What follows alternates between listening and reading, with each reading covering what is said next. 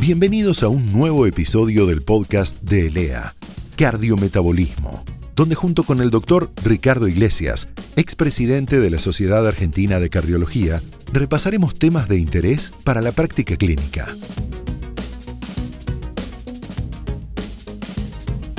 Hola doctores, doctoras, ¿cómo están? Otra vez juntos. Bueno, y hoy para hablar justamente de un tema conflictivo, polémico, que son los alimentos. ¿Cuántas veces nuestros pacientes nos preguntan por la carne, por el huevo, por el chía, los omega 3 vegetales? Es decir, una serie de preguntas que en general, y lo digo en forma muy personal, no hemos tenido una formación muy profunda y tampoco llega el caso de derivar a una nutricionista. ¿Y qué hacemos en general? Le decimos nuestra impresión y muchas veces no tiene una justificación académica o científica. La alimentación humana a través de la historia se ha visto realmente influida por creencias religiosas, creencias político-económicas, por costumbres y en los últimos años por la comunicación. Llámese electrónica, impresa, nos ha influenciado mucho todos estos aspectos. Y están así que yo la verdad estoy cansado de escuchar alimentos buenos, saludables y malos o perjudiciales para la salud. Y vuelvo a repetir, carece de fundamentos científicos para mantener esta aseveración. Entonces parece que hay alimentos que se pueden comer, otros que no. Y lo que ocurre es que tenemos la obligación de transmitirle a nuestros pacientes una opinión concreta, clara y que no sea confusa. ¿Y esto para qué es fundamentalmente? Para no tener la culpa. Esta cosa restrictiva de algunos alimentos que hacen que cuando el paciente lo consume se sienta con culpa. Y es tan así este tema que muchos pacientes hasta abandonan medicaciones comprobadas para su salud por esto, por esta falta de adherencia, que es restricción. Y esto es muy típico del médico. No a la carne, no al huevo, no al chía, no, no, no, no, no. Y esto es cómico. Hasta la gente nos carga que los médicos nos dicen no, no, no que es la más sencilla, pero yo creo, y esto, por esto esta presentación, de analizar algunos, algunos, algunos alimentos, probablemente no sean todos porque no nos da el tiempo, y quizás si ustedes tienen interés de alguno en particular, me escriben a mi mail doctoriglesiaspodcast.gmail.com para tratar en otro futuro eh, podcast otro tipo de alimentos que por ahí se nos escapan. Yo voy a hablar de las preguntas más comunes. Y bueno, si yo les planteo a ustedes, mire, yo tengo una alimentación que no es el no, es el sí. Esta alimentación puede ser protectora para el corazón y es sabrosa, es segura y es natural. Me van a decir, sí. Bueno, como existe la polipil, yo les voy a hablar de la polimil, de la polidieta. Y les digo, por ejemplo, pescado, 100 gramos cada 4 veces a la semana, cada cuatro veces a la semana. Pero a nosotros no nos gusta el pescado, me da alergia. Bueno, sustitúyalo. Incorpore omega 3 a su diario cotidiano y esto lo tenemos hoy a través de comprimidos, de cápsulas y demás.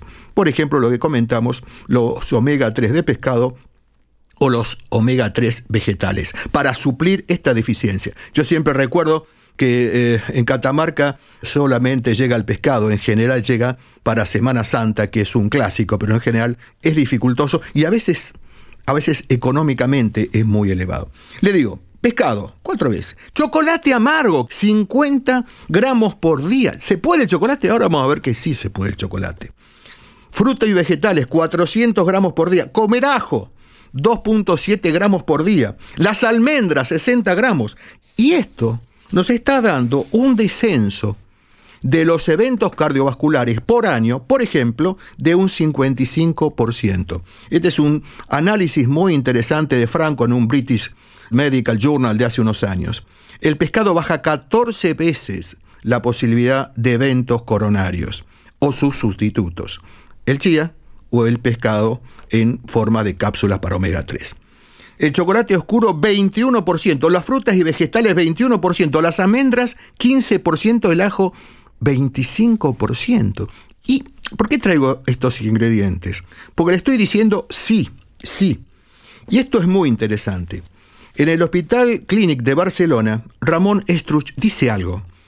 La combinación ganadora para presumir de un corazón sano es ejercicio físico regular, llevar una dieta mediterránea y beneficiarse de los efectos saludables de algunos alimentos no mediterráneos, como es el café, el té, el cacao.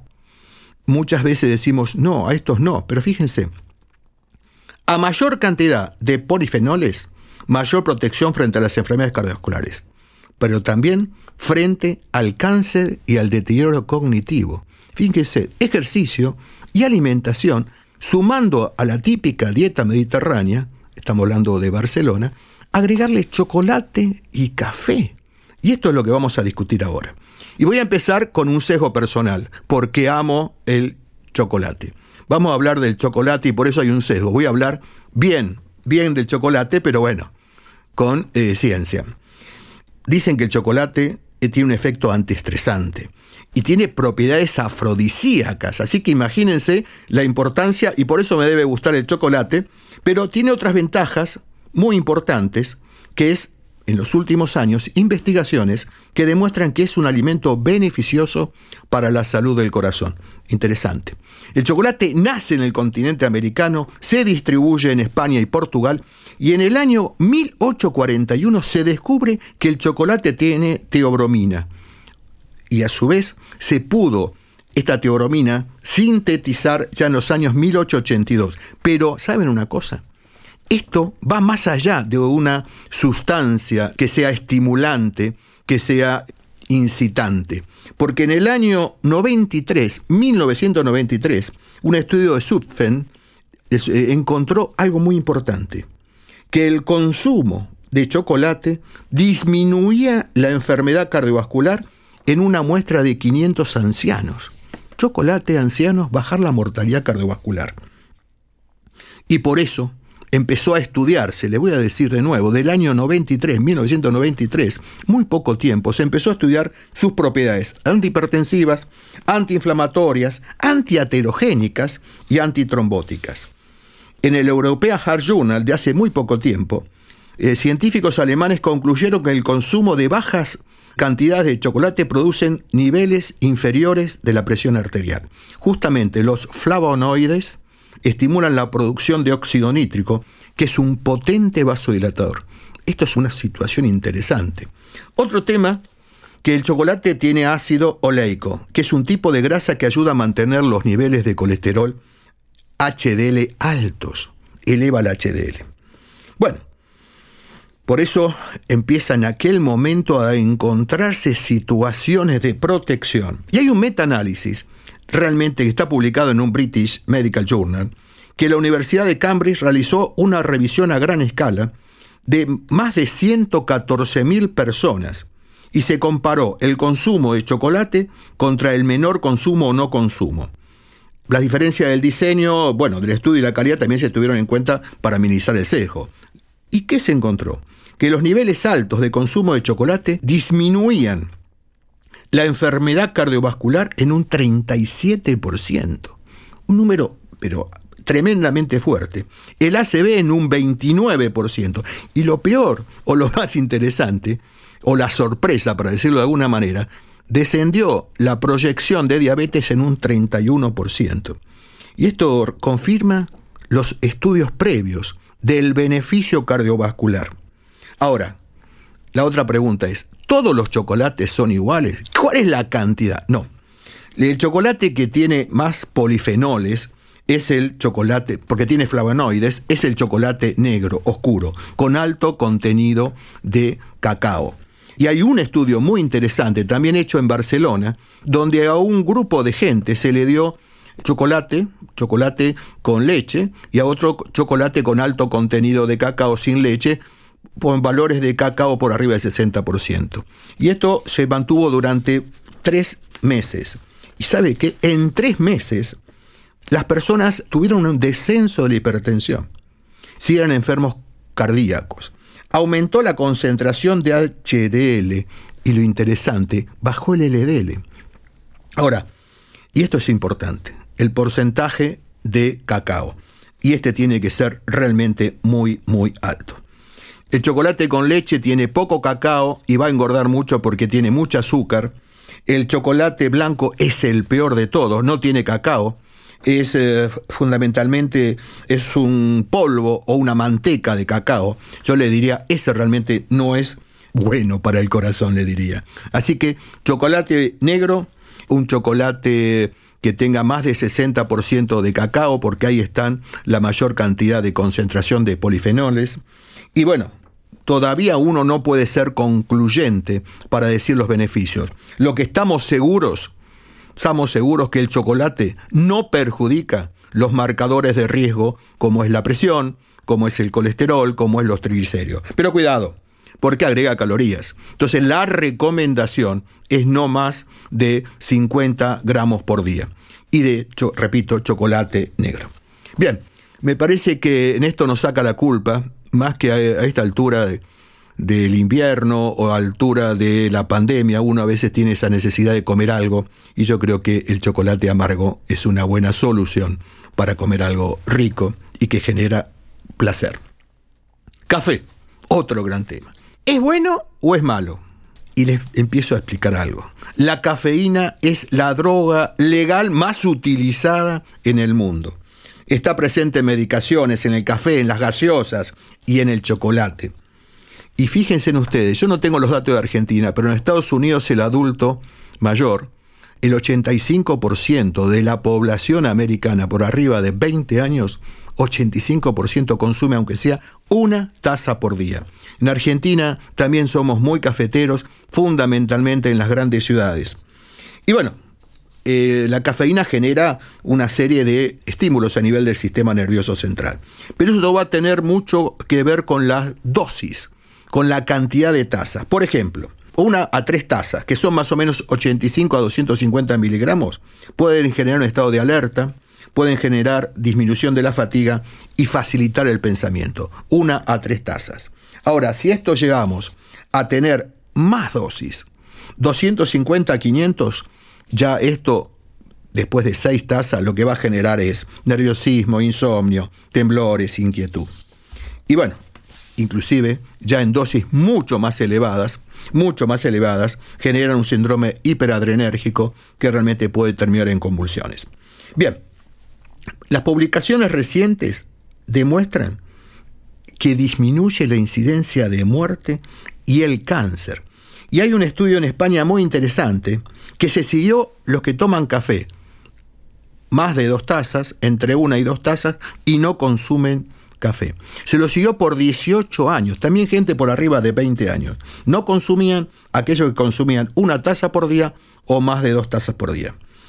¿Y qué se encontró? Que los que no consumían tenían 27% más de riesgo de tener muerte.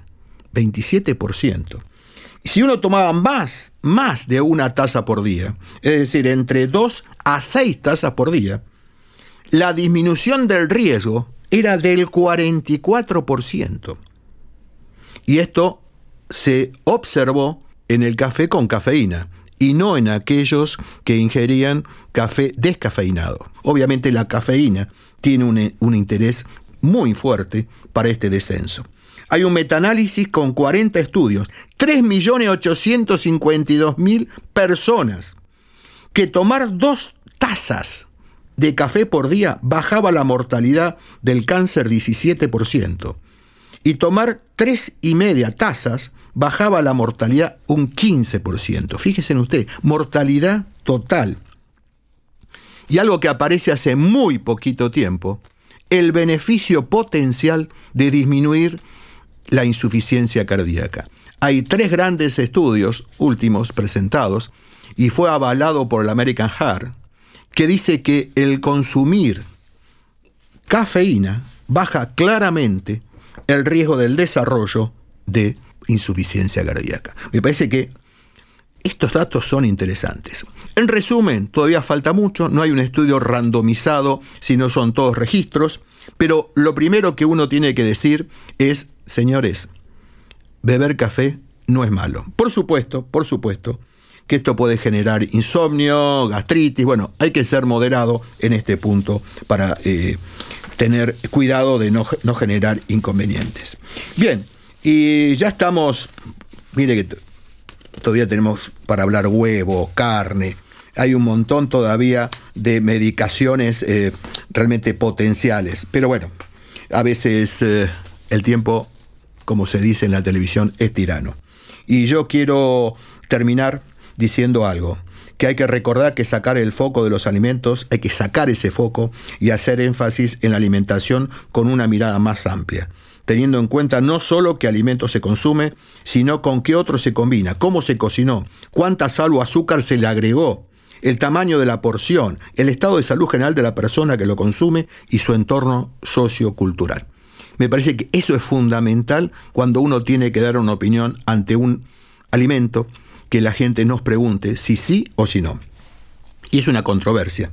Y me interesó, para finalizar, una frase de Rousseau, un escritor, pedagogo, que en el siglo XVIII dice, nuestras controversias actuales parecerán tan raras en el futuro como las del pasado nos han parecido a nosotros. Muchísimas gracias, nos vemos en la próxima entrega y bueno, mucha suerte.